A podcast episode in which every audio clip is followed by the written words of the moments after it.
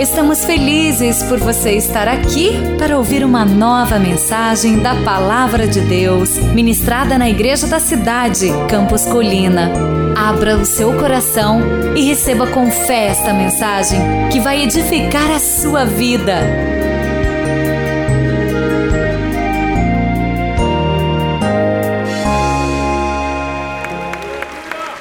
Então, mais uma vez, muito bem-vindo à Quaresma de Fé.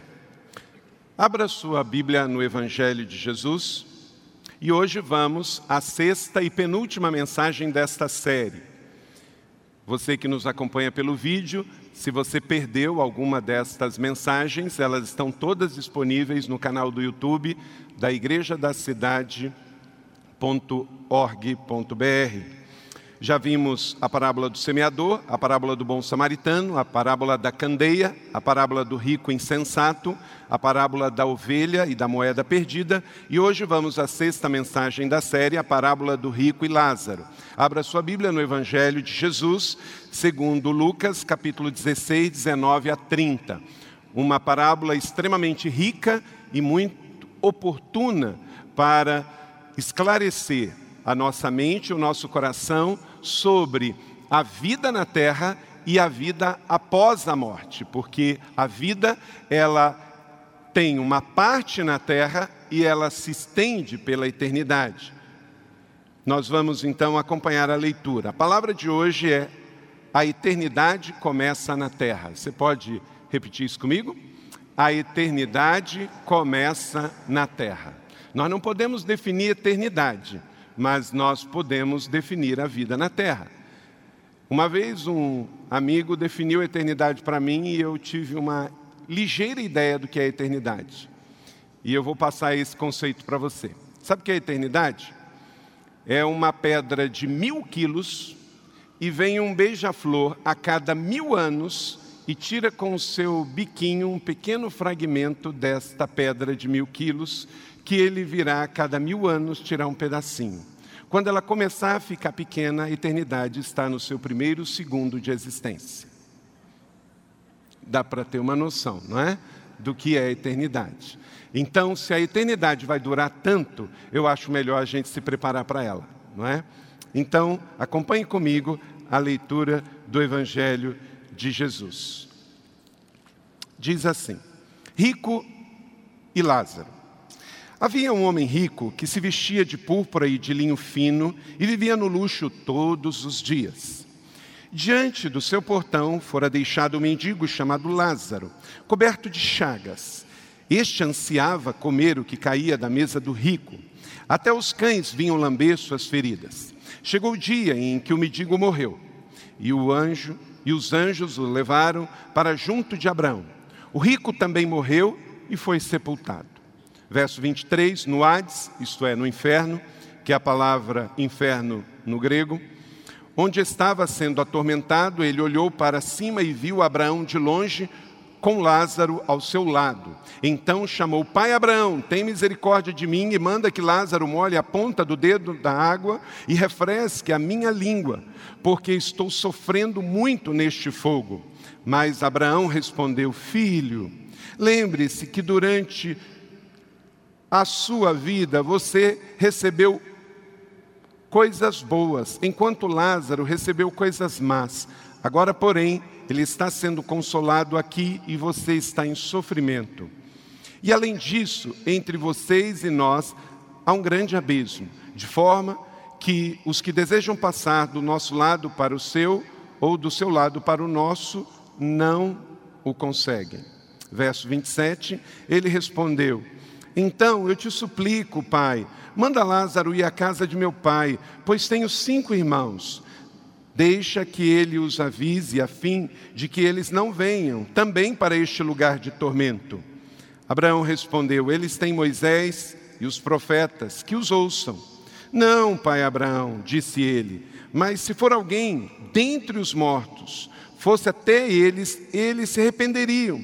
Abraão respondeu: se não ouvem a Moisés e os profetas, tampouco se deixarão convencer, ainda que ressuscite alguém dentre os mortos. Que o Senhor aplique esta palavra no meu e no seu coração.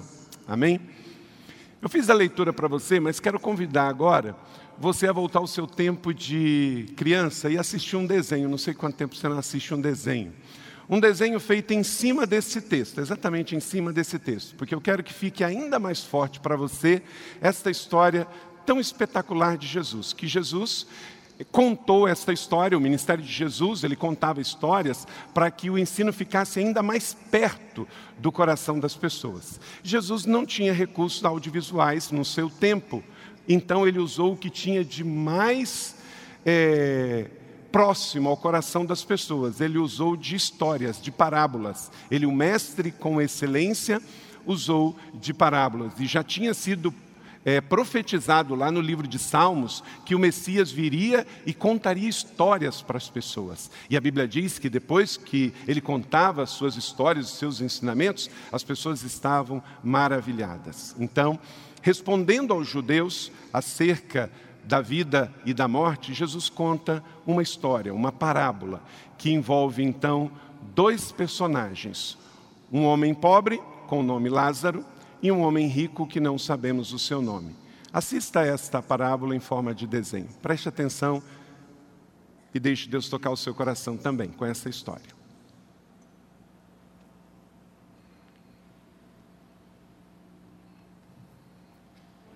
Havia um certo homem rico que usava roupas finas e vivia com conforto todos os dias. Havia também um certo mendigo chamado Lázaro que vivia no portão do homem rico.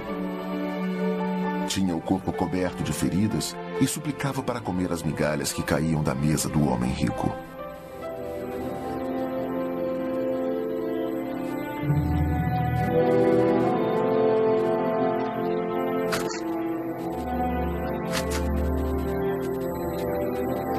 Precisa descansar, Lázaro. Deixa eu terminar isso. Eu gosto de fazer isto. Estou preocupada com você. Você não está bem. Sou tão forte como o rei Davi. Bem, não no dia em que ele matou Golias. É 50 anos depois. Olhe, se tiver paciência, eu trarei comida para todos nós. Certamente não. É minha vez de achar comida. Está muito fraco. Não, não. Você fica cuidando do seu filho. Ele precisa de você.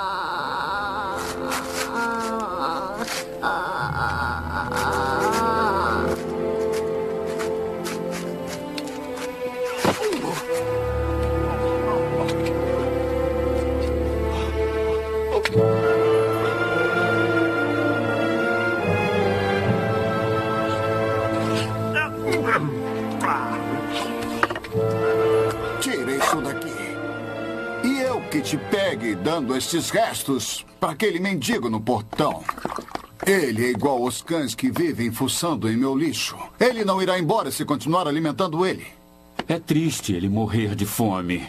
Triste é ele fazer do meu portão uma verdadeira lixeira.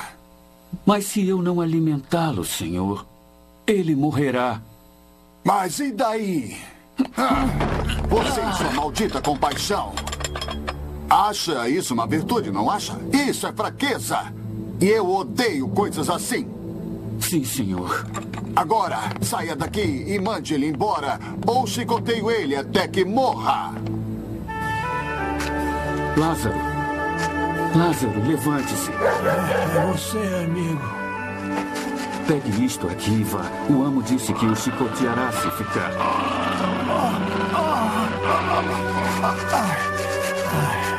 Lázaro. Lázaro precisa se levantar. Se o amo encontrar. Ah! Como se atreve a me desobedecer? Sinto muito, senhor. Eu. Sai da frente! Vou lhe ensinar como se expulsa um mendigo. Pelo menos ele teve o bom senso de morrer antes que eu pegasse ele. Livre-se dele. Você está vendo agora o que conseguiu com toda a sua compaixão? Uma chicotaram nas costas.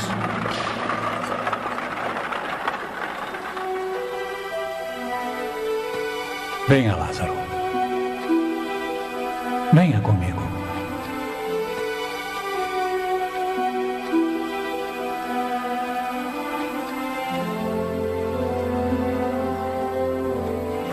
Coitado do Lázaro.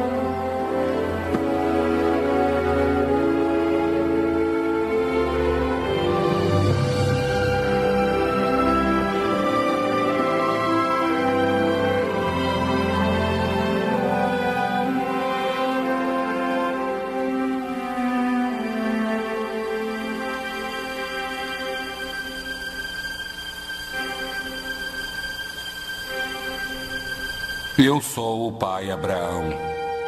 Seja bem-vindo.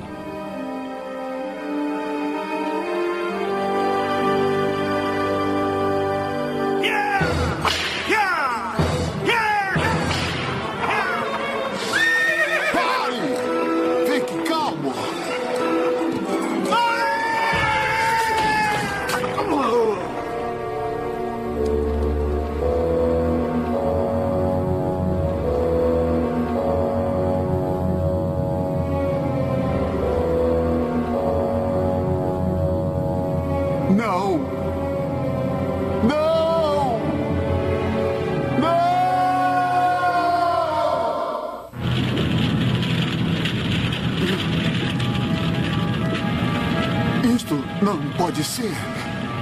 O, o que está acontecendo?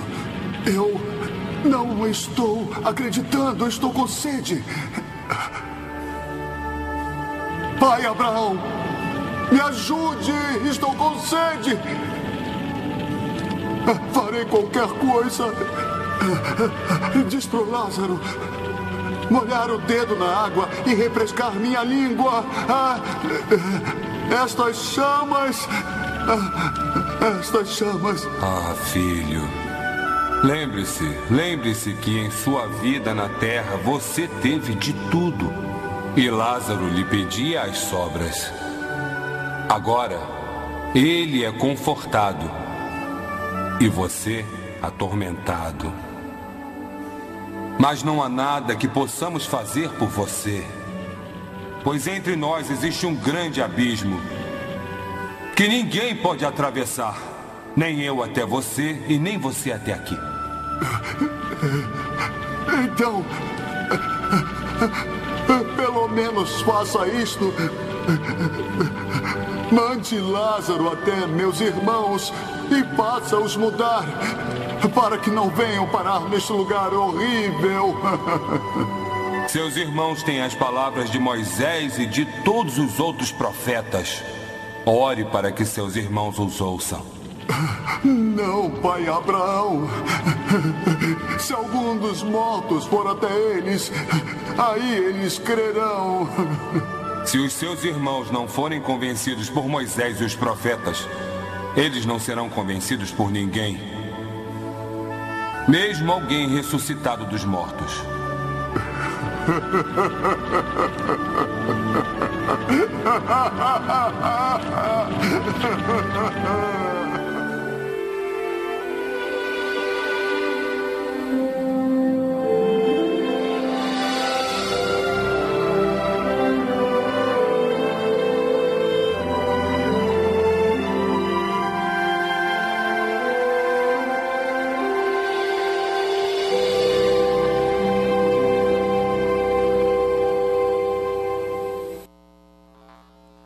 está escrito no Evangelho. Essa história não é uma história irreal, é uma história do plano de Deus para cada um de nós. E Deus, ele não é injusto, ele não manda ninguém para o sofrimento. Ele não vive longe lá no céu, enviando raios e trovões para com as pessoas aqui na terra ou tiranamente olhando quem está fazendo certo e quem está fazendo errado, e ele castigando as pessoas. Esse negócio no imaginário da mente das pessoas de um Deus tirano, ditador, lá em cima nas nuvens, e a gente aqui na terra sofrendo, isto é a imagem dos gregos, isso é mitologia grega, isso é Zeus. Deus é amor. E ele trouxe para a humanidade a mais linda história de amor. Ele deu o seu próprio filho, Jesus Cristo, e por isso estamos nessa semana celebrando a Páscoa. A Páscoa não é uma história de horror, a Páscoa é uma história de amor. A Páscoa é uma revelação do amor de Deus que tem o ápice na pessoa do seu filho. Deus dá o seu filho para o resgate da humanidade. E ele então traz o seu filho aqui para que o seu filho nos mostre o caminho da eternidade com ele no céu. Depois de eu ler o Evangelho, onde está esta passagem, depois de vermos este desenho que nos mostra esta realidade que acabamos de ler, vamos então pensar em dez princípios de Jesus para você se preparar para a eternidade. A eternidade começa na terra, começa aqui e agora. Um bispo anglicano inglês, Nicholas Wright, ele disse o seguinte: o que cremos sobre a vida após a morte afeta diretamente o que cremos sobre a vida antes da morte. Vamos dizer isso juntos?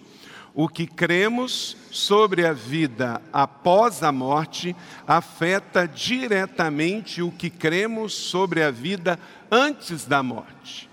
Bem assim mesmo, concordo 100% com ele.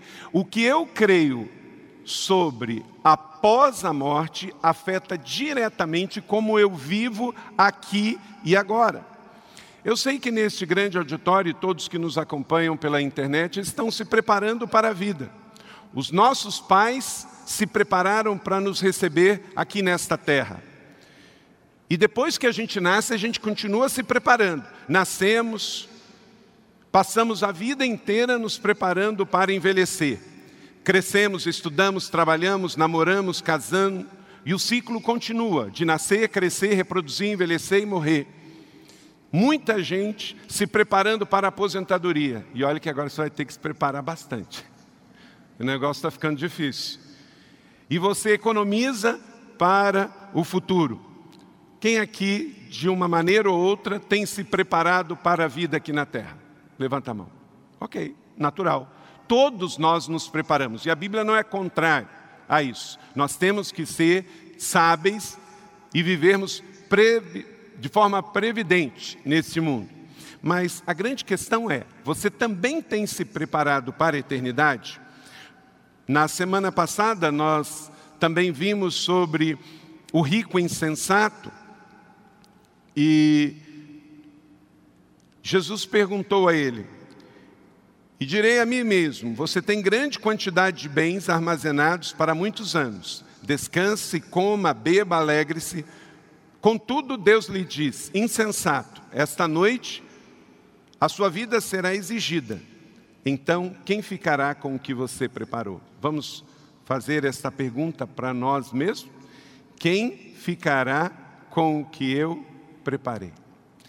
Você está se preparando, você está estudando, você está economizando, você está trabalhando para um dia se aposentar, você está trabalhando para quitar a sua casa própria. Se você já quitou, talvez você está comprando uma segunda. A grande questão é: se você viver só para aqui, você está preparando isso para quem? E quando você partir, como é que vai ser? E é interessante que esse texto, Deus não trabalha aqui dizendo que é errado você ter recurso. Não é um texto apologético contra a riqueza, mas a forma como nós vivemos. A grande questão é se você é rico ou você é pobre, isto é circunstancial e temporário. A pessoa mais rica deste auditório vai morrer, a pessoa mais pobre desse auditório vai morrer. Todos morreremos, o texto diz. A questão é depois da morte para onde você vai. Porque não é a questão de ser rico ou ser pobre, mas é a sua relação com Deus enquanto você está vivo. Nesta linha, linda e forte parábola, Jesus nos conta sobre dois personagens. O primeiro personagem é um homem rico. Havia um homem rico que vestia-se de púrpura, de linho fino e vivia no luxo todos os dias. Esse é o diagnóstico de como vivia este rico. A Bíblia não fala nem o nome dele. Jesus não diz aqui que a riqueza deste homem não era legítima. Além do mais, este homem vivia com todas as comodidades que a sua fortuna lhe concedia. Jesus não foi contra isso. Muitas pessoas na Bíblia foram ricas. Abraão foi rico, José foi rico. Esse não é o ponto. Também nada diz sobre a espiritualidade desse homem, mas pelo jeito que ele vivia, ele não conhecia o Senhor. A razão de Jesus utilizar esse personagem é que ele está falando para os judeus. E olha para cá, tem uma questão muito importante nesse texto que Jesus desmistifica. O judeu, ele achava que por ele ser descendente de Abraão, por ele ser da linhagem do pai da fé, um bom judeu era rico. E Jesus deixa bem claro que isto não é verdade. Você pode ser fiel a Deus, da linhagem de Abraão, e você não ser rico, porque a riqueza não tem a ver com a questão da nossa fé. A fé, ela nos ajuda independente da nossa condição social. E também desmistifica, daqui a pouco vamos falar sobre o pobre.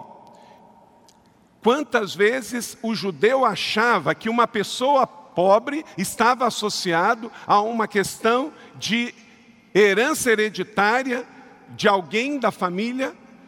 Era o boato que corria. Quando se via alguém infortunado, com problemas, com doenças, com pobreza, os judeus já falavam: quem da família dele pecou? Ele, ou seu pai, ou a sua mãe, ou o seu avô, quem da sua família?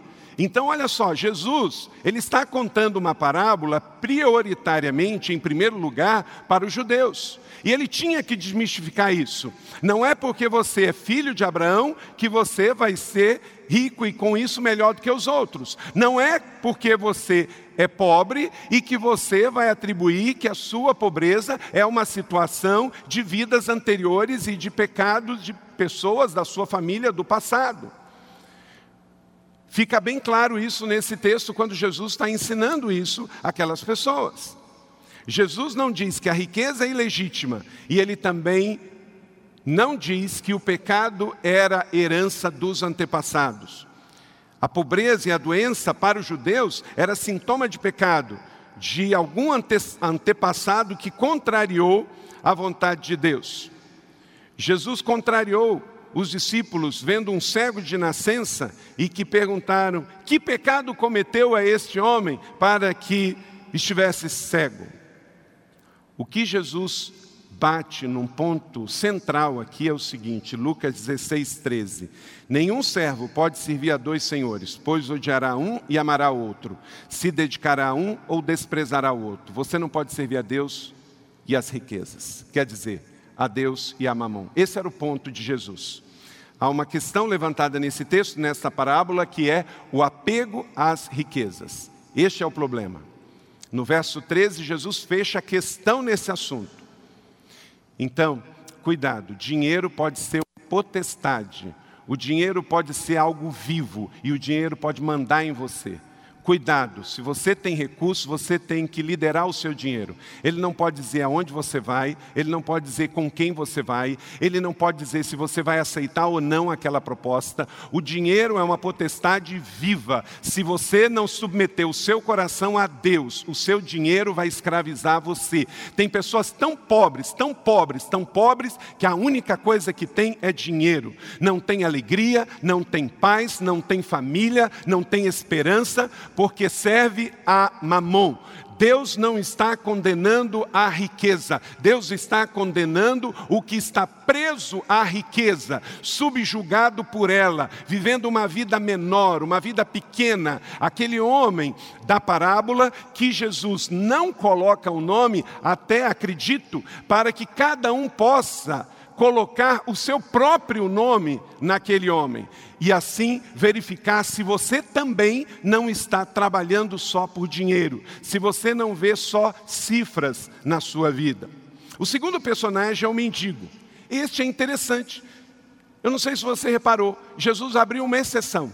Normalmente nas parábolas Jesus não coloca nome em personagens. Mas aqui ele colocou o nome em personagem, ele colocou o nome de Lázaro.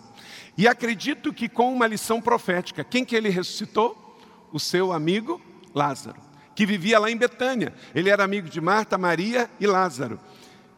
E eu não sei se ele contou essa história prioritariamente antes ou depois, mas uma coisa ele sabia, ele tinha os amigos em Betânia.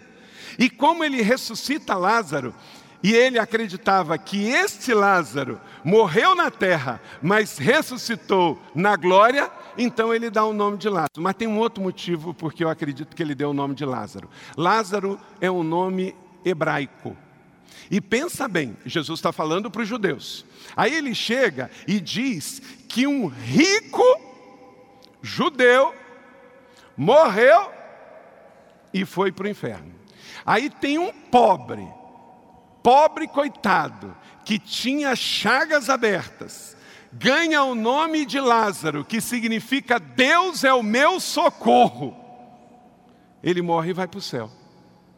Que soco na boca do estômago dos religiosos judeus. Mas como?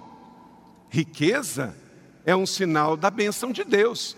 E pobreza e doença é um sinal da maldição de Deus. E como é que o rico morre e vai para o inferno? Como é que Lázaro morre e vai para o céu? É, sabe por quê? Porque Deus vê o coração de cada um. Porque Deus vê o interior de cada um. Nesse exato momento, Deus está olhando o seu coração e a sua fé, não o seu extrato bancário, e não a sua conta corrente, e não o seu bolso, e não a sua religião. Porque a sua religião para Deus não interessa de nada se é judeu, se é cristão, se é evangélico, se é espírita, se é católico. Deus está interessado agora que o seu coração esteja nele, e nele você vai se arrepender dos seus pecados e vai nascer de novo, e esta palavra vai dar a última palavra na sua vida. Amém? Não é, gente, o que eu acho, o que eu penso, o que eu sinto. Quanta gente está sinceramente pensando errado? Por isso que vamos celebrar aí na Semana Santa Páscoa, os judeus crucificaram Jesus, porque Jesus, ele não cabia dentro da religião judaica. A religião judaica ela queria colocar o ser humano dentro de uma caixa. Tem que ser assim, tem que obedecer à lei, tem dogmas, tem ritos. E Jesus é livre. Jesus é liberdade. Quem tem o espírito de Deus tem liberdade. E Jesus então ele é fora da convenção, é fora da caixa. Jesus, ele traz o homem em primeiro lugar. Por que Lázaro ficava à porta daquele homem? Quero inclusive dar uma informação muito importante. Esses dias eu estava vendo no YouTube, o YouTube tem muita coisa boa, mas tem muita coisa ruim. Você tem que peneirar e filtrar. Estava vendo um homem criticar as escrituras e dizer que esse texto não estava falando a verdade, porque não poderia um homem com lepra estar na porta da casa de uma pessoa rica. No original a Bíblia não diz que ele tinha lepra, ele tinha chagas, quer dizer, ele tinha é, feridas abertas não necessariamente ele tinha lepra. Então, há duas coisas diferentes. Se ele tivesse lepra, realmente a lei permitia que ele ficasse fora da cidade e não perto das casas das pessoas. Mas a, o texto fala que ele tinha chagas, isto é, ele tinha feridas. Se fosse lepra, era um outro contexto. Mas esse texto aqui, então, nos fala desse homem. E aqui Deus dá então a ele, através de Jesus, um nome: Lázaro, que significa Deus é o meu socorro. El, que é Deus, e Elazar, que significa socorrer. E o fato de Jesus chamar a atenção e dar, olha uma outra coisa que Deus está falando aqui através dessa parábola aos judeus, que ele não fala que o Lázaro morreu aqui e foi para o céu simplesmente. Para onde levaram Lázaro? Para o seio de Abraão. Quem foi Abraão? O grande pai da fé dos judeus. Verso de número 23. Então Jesus disse aos discípulos: Digo-lhes a verdade, dificilmente um rico entrará no reino dos céus. Bateu de novo junto ao religioso. Eles pensavam que os ricos eram os que tinham mais chance de se salvar. Isso não é verdade. Nem pobre tem mais chance de se salvar e nem rico. mas todo aquele que crê em Jesus Cristo como Senhor e Salvador, todos serão salvos. Pessoas pobres que não reconhecem Jesus como Senhor e Salvador também vão para o inferno. E pessoas ricas que não têm Jesus como Senhor e Salvador também vão para o inferno. Pegue aí o seu esboço e anote dez ensinamentos de Jesus sobre a vida após a morte, mas que precisamos definir enquanto estamos na terra. Olha que ensinamentos ricos na parábola de Jesus no Evangelho. Se você crê, abra o seu coração. Primeiro, a vida na terra é uma atribuição temporária para todos. Como eu disse, todos aqui vão ter uma vida temporária. A vida na terra é breve, curta, temporária e passageira. Versos 19 a 20, nós lemos como aquele homem rico vivia e ele morreu.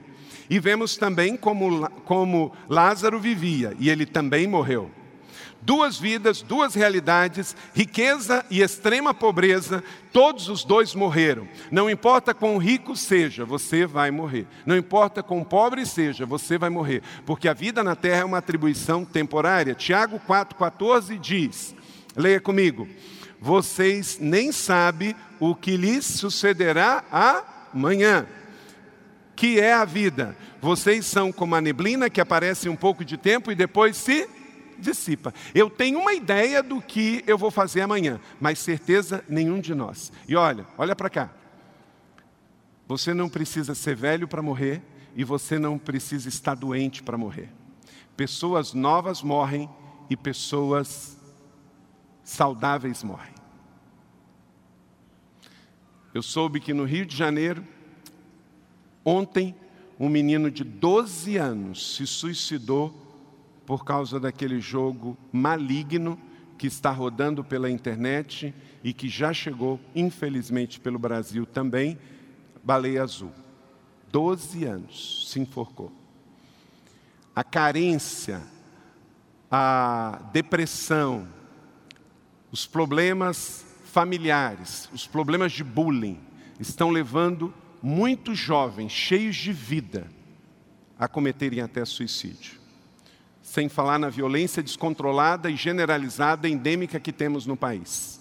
Vivemos um dia de cada vez, mas ninguém aqui, num tempo de tanta violência urbana, num tempo de tantos acidentes nas estradas, num tempo de tantas doenças que andam por aí, ninguém aqui pode dizer aonde estará daqui a um ano. Então, essa é uma realidade. Eu não sou pregador do caos, eu sou pregador do Evangelho, boas notícias. Mas seria irresponsável se eu fosse seletivo e, ao pregar sobre as parábolas de Jesus em Lucas, pulasse a parábola do rico e do Lázaro, porque ela nos prepara para uma questão acerca da vida eterna, mas que precisa ser preparada na vida terrena.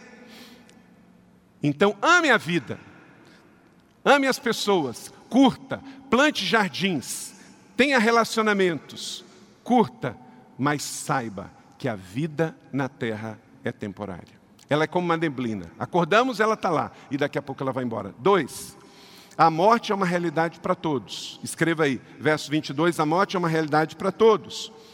Chegou o dia em que o mendigo morreu.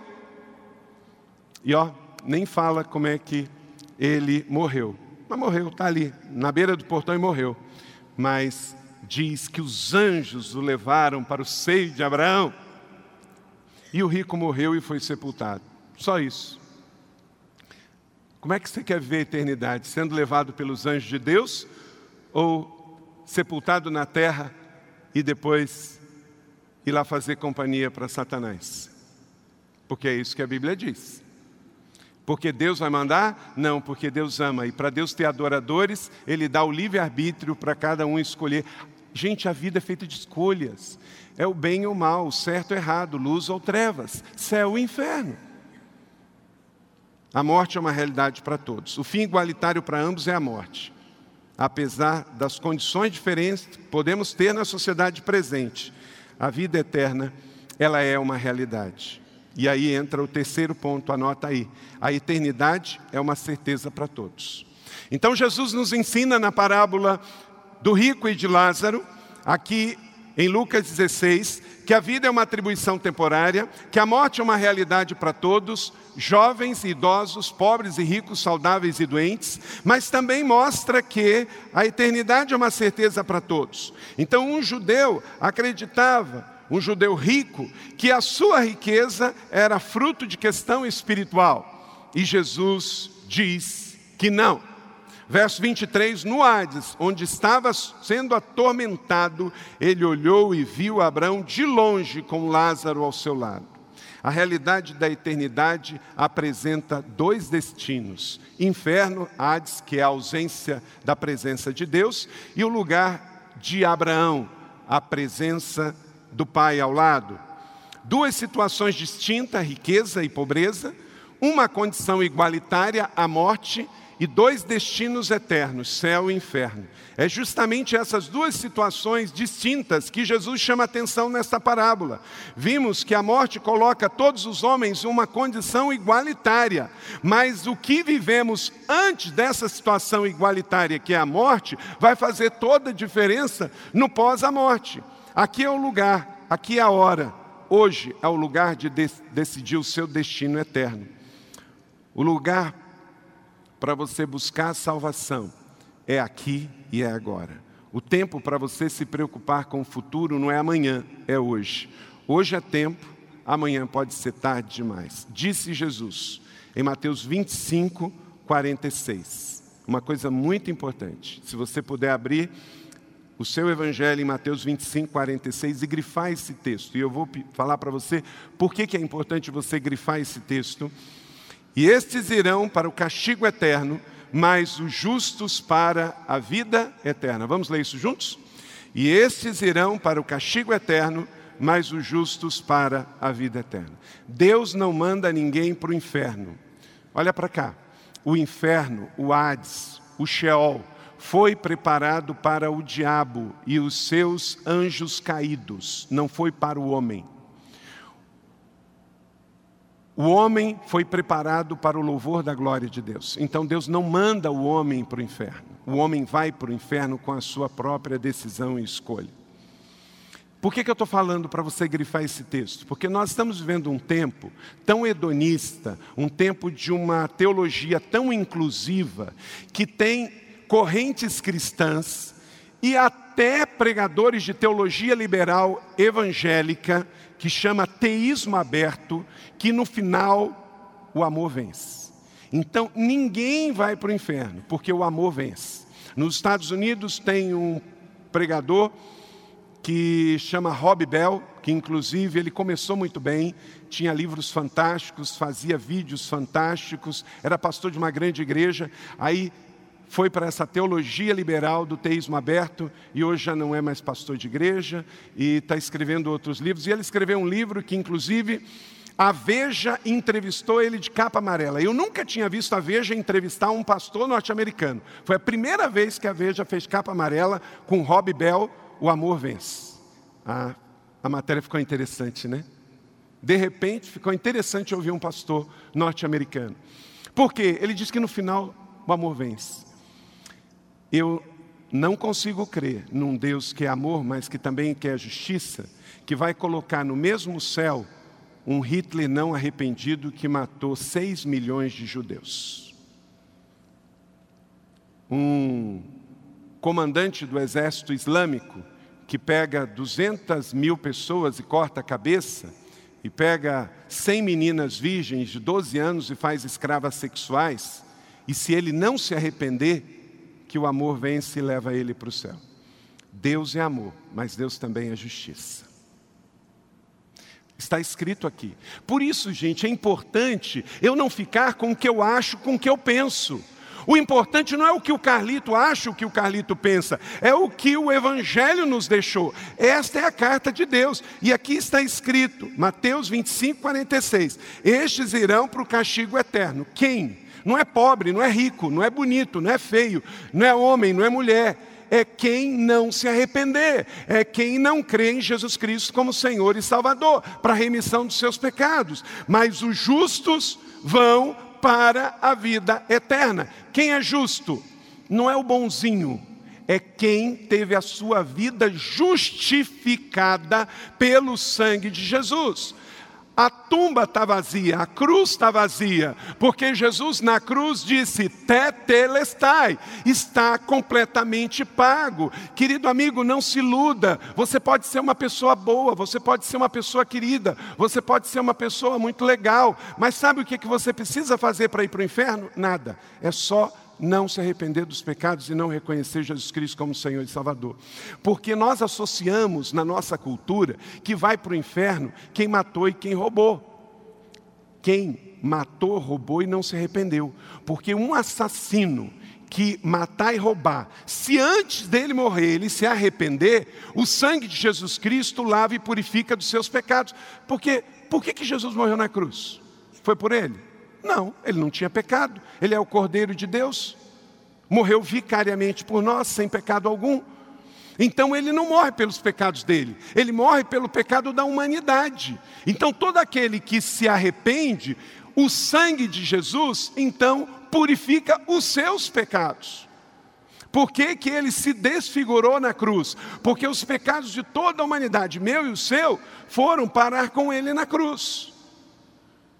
Então não adianta ser bom. Se você for bom e não se arrepender, você vai para o inferno. Se você for uma pessoa má e não se arrepender, também vai para o inferno. Porque o céu é para todos, mas para todo aquele que arrependesse. João diz: a todo aquele que se arrepender e crer, aí esse então lhe darei a vida eterna. Pegou? Então entenda isso. Quarto, o sofrimento é uma realidade eterna para quem partir sem Deus. É uma realidade, não é que Deus manda, o homem colhe, porque tudo que plantamos, vamos colher. Verso 24. O inferno não é uma condição, é um lugar, um lugar que é longe da presença de Deus. Pai Abraão, tem misericórdia de mim, manda que Lázaro molhe a ponta do dedo na água e refresque a minha língua, porque estou sofrendo neste lugar de fogo. Grifa aí na sua Bíblia lugar. A palavra aí é topos, quer dizer, é um lugar mesmo. Não é uma ideia, não é um pensamento. Muitas filosofias aí colocam que inferno é uma ideia. Não. O inferno é um lugar onde o diabo foi lançado porque ele se rebelou contra o Criador. Mateus 23, 33, Jesus reafirma isso. Serpente, raça de víboras, como vocês escaparão da condenação do inferno? Então, o inferno é um lugar, a condenação é uma realidade, porque se há uma condenação, houve um juízo, houve uma sentença, e que essa sentença não seja sobre a sua vida, em nome de Jesus. Amém? Quinto, um outro princípio que Jesus nos ensina na parábola do rico e do Lázaro acerca da vida eterna e da vida que começa agora. A vida eterna começa construída a partir da terra, quer dizer, você manda para a eternidade os materiais a partir da sua realidade. Verso 25. Mas Abraão respondeu: Filho, lembre-se que durante toda a sua vida você recebeu coisas boas. Olha que coisa linda. O rico também era filho. E Jesus chama ele de filho. Mas ele não reconheceu a paternidade de Deus. A paternidade tem a ver com filiação. Se você não reconhece Deus como pai, ele só vai ser pai para aqueles que o recebem como pai. A salvação é adquirida na terra para ser desfrutada no céu. Infelizmente, segundo o Evangelho de Jesus, nenhum morto voltará à terra para alertar a vivo algum sobre a realidade do inferno. Por quê? Porque nós já temos o Evangelho para nos alertar acerca do inferno. O acerto de contas é feito aqui e agora. Também aprove Deus a salvação ser adquirida durante essa única vida. Por isso, através da pregação do Evangelho, nossa tarefa não será realizada pelos anjos e nem por mortos que vão ressuscitar, mas pela palavra de Deus que é pregada, pela internet, pela TV, pelos livros, pelas igrejas, pelos púlpitos, pelos profetas, pelos pastores e mestres, sobretudo pelo Evangelho. Então, não precisa, não é necessário que alguém volte, porque isso geraria uma anulação da fé pelo Evangelho. E o Senhor quer que você creia pelo Evangelho e não por causa de milagre de ressurreição de morto ou de espíritos que voltem até aqui. A palavra é o mais importante. Lutero, estamos celebrando 500 anos da reforma, ele diz: Sei que a palavra ficará, sabemos com certeza. Romanos 1, verso 7. Seis, na eternidade não existe possibilidade de arrependimento e mudança. Arrependimento e mudança é para todos, mas aqui e agora, nesse tempo presente, enquanto que eu tenho uma mente, um corpo e um espírito funcionando de forma única. Verso 26, a parábola fica bem clara, Jesus nos ensinando, e além disso, entre vocês e nós há um grande abismo, de forma que os que desejam passar do nosso lado para o outro não é possível, e do dele para o nosso também não conseguem. E nesta mesma linha de pensamento, Hebreus 9, verso 27 e 28, da mesma forma como está destinado ao homem morrer quantas vezes? Uma só vez. Vindo depois disso o quê? O juízo. Por isso que não existe a teologia liberal do teísmo aberto de que o amor vence, porque haverá um juízo. Deus é rei, mas Deus também é juiz. Ele é rei e governa com amor. Ele também é justiça e vai julgar com equidade. Por que, que alguns têm medo do juiz? Porque nós associamos juiz terreno. O juiz terreno, qual é o lema na justiça dos homens? Tem aquela deusa grega que tem uma venda nos olhos. Então a justiça humana, o que, que ela é? Cega.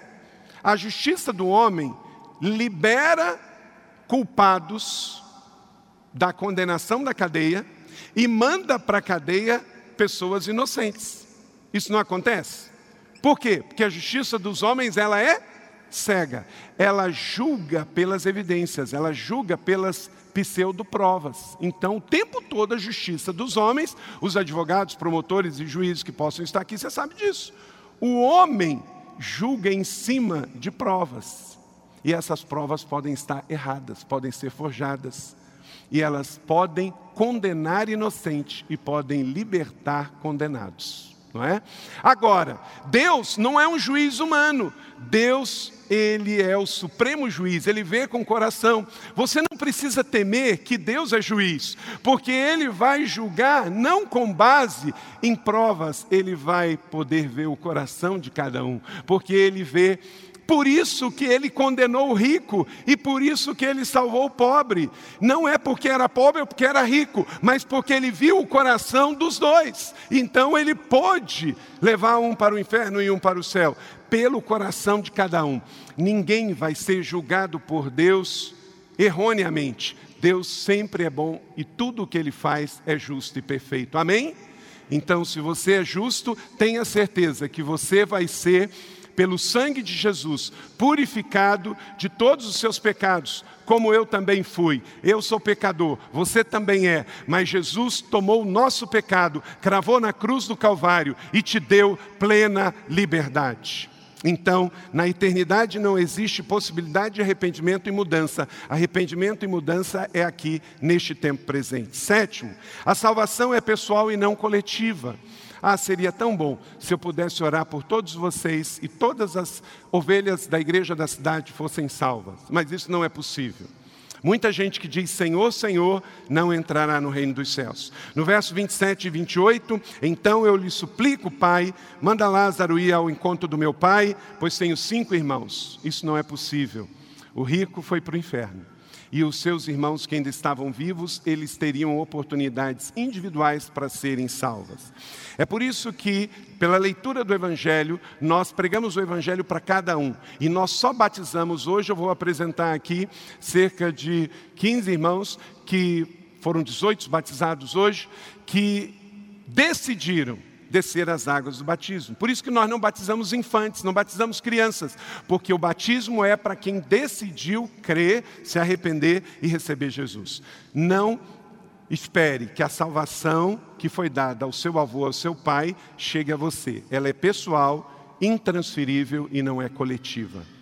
Hoje é tempo da salvação. Oito. A palavra de Deus é o meio de revelar a salvação ao mundo. É esta palavra que eu estou pregando. É esta palavra que cremos. Verso 29, Abraão respondeu: Eles têm Moisés e os profetas que ouçam. Então, nós não precisamos de espíritos para ser salvos, porque nós temos a palavra de Deus, a Bíblia Sagrada, e a fé vem por ouvir e ouvir a palavra de Deus. Romanos 10, 17. Consequentemente, leia comigo, esse é um texto lindíssimo, uma das bases da fé reformada. Leia comigo. Consequentemente, a fé vem por ouvir a mensagem, e a mensagem é ouvida mediante a palavra de Cristo. Aleluia. Então, a palavra de Deus é o meio para revelar a salvação para o mundo. Nono, a operação de milagres não é o centro da manifestação da fé. Escreva aí, a operação de milagres não é o centro da manifestação da fé. Verso 30. Não, pai Abraão, disse ele.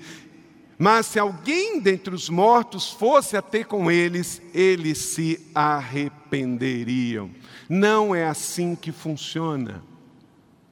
Deus não deu a espíritos que estão presos do outro lado autoridade e liberdade para pregar o Evangelho. Deus deu esta tarefa aos homens, a mim e a você. Ele não deu nem aos anjos, quanto mais a espíritos presos. Ele deu essa tarefa porque o Evangelho é a palavra e a palavra está na boca dos homens. Os espíritos, eles não têm nem corpo, por isso que eles precisam de corpos.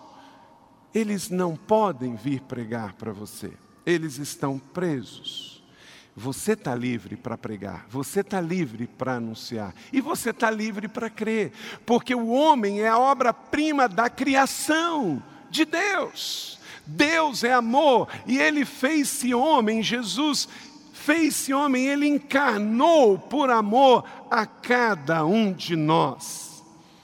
Se, se Deus quisesse usar os espíritos, Jesus teria vindo só em forma de espírito. Deus deu Jesus em forma de homem. O Jesus que é o Cristo, nascido de mulher, da Virgem Maria, sem concepção de pecado, gerou o Filho do homem, que veio e chorou, que veio e comeu conosco, andou conosco, porque a palavra encarnada no homem. O homem é a obra-prima da criação. No Salmo 8 diz que pouco abaixo dos anjos fomos feitos. Se Deus entregasse esse serviço para outros, Ele estaria menosprezando a obra-prima da sua criação. O homem é tão importante para Deus que Ele fez o seu filho tornar-se homem e ser um de nós. Uau, que coisa maravilhosa, amém?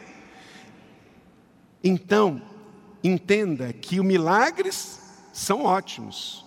Eu creio em milagre, eu oro por milagre, eu já vi milagres e eu louvo a Deus pelos milagres. Mas o mais importante não é o milagre, porque todas as pessoas na terra que forem curadas, por exemplo, de câncer, um dia morrerão.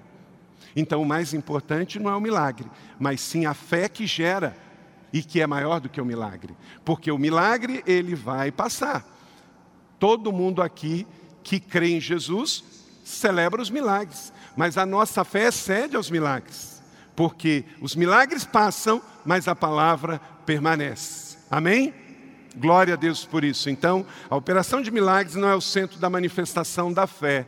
O centro da manifestação da fé é a palavra de Deus e ela ficará, sabemos com certeza. Vamos celebrar os milagres de Jesus, mas acima de tudo, vamos crer na palavra de Jesus.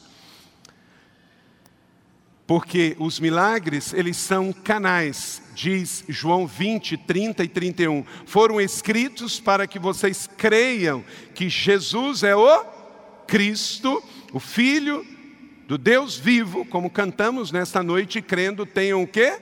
Vida em seu nome, tenham vida eterna, vida Zoe. Então, os milagres que Jesus realizou na presença dos seus discípulos não foram simplesmente pelos milagres, mas foram para que eu e você possamos crer em Jesus Cristo como Filho de Deus e termos vida em seu nome. Os milagres apontam para Jesus, o Salvador do mundo. E décimo e último, quem rejeita a palavra, rejeita a Deus. Quem rejeita a palavra, rejeita a Deus. Jesus termina a sua parábola de forma muito intensa e forte. Verso 31. Abraão respondeu, e de novo, por que Abraão? A figura do pai da fé dos judeus, para ficar mais forte ainda, para que o judeu entendesse. Leia comigo de novo o verso de número 31. Se não ouvem a Moisés e os profetas, tampouco se deixarão convencer, ainda que ressuscite alguém dentre os mortos. João 12, 48. Há um juiz para quem me rejeita. Uau! Vamos ler isso juntos?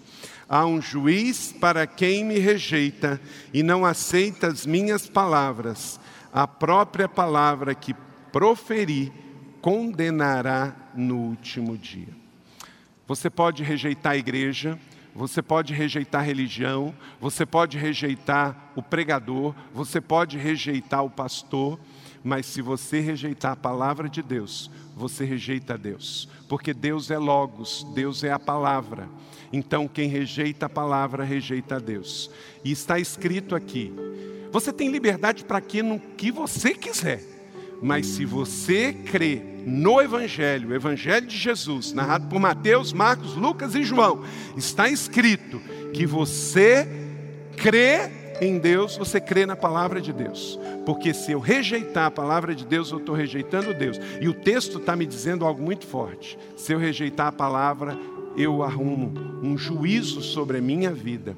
E esse juízo vai me condenar. Porque eu rejeitei o Senhor. Então, se hoje ouvirmos a voz, não endureçam os seus corações. Guarda isso no seu coração. Hebreus 3,15. Se hoje ouvires a sua voz, a voz de quem? De Deus, que usa o pregador, o profeta, o carteiro, o mensageiro, o canal, que eu sou hoje. Ontem foi outro, amanhã será outro. Não importa aqui a embalagem, importa é a mensagem. Se hoje ouvires a voz, não endureçam o seu coração. Não endureçam o coração. Porque, como está escrito em João 12, 48, há um juiz para quem rejeita e não aceita as minhas palavras. A própria palavra que proferi condenará no último dia. Você está vendo que não é Deus que condena ninguém? É o ato de cada um que salva ou condena. A palavra que você receber, ela te libertará. A palavra que você rejeitar, essa o condenará.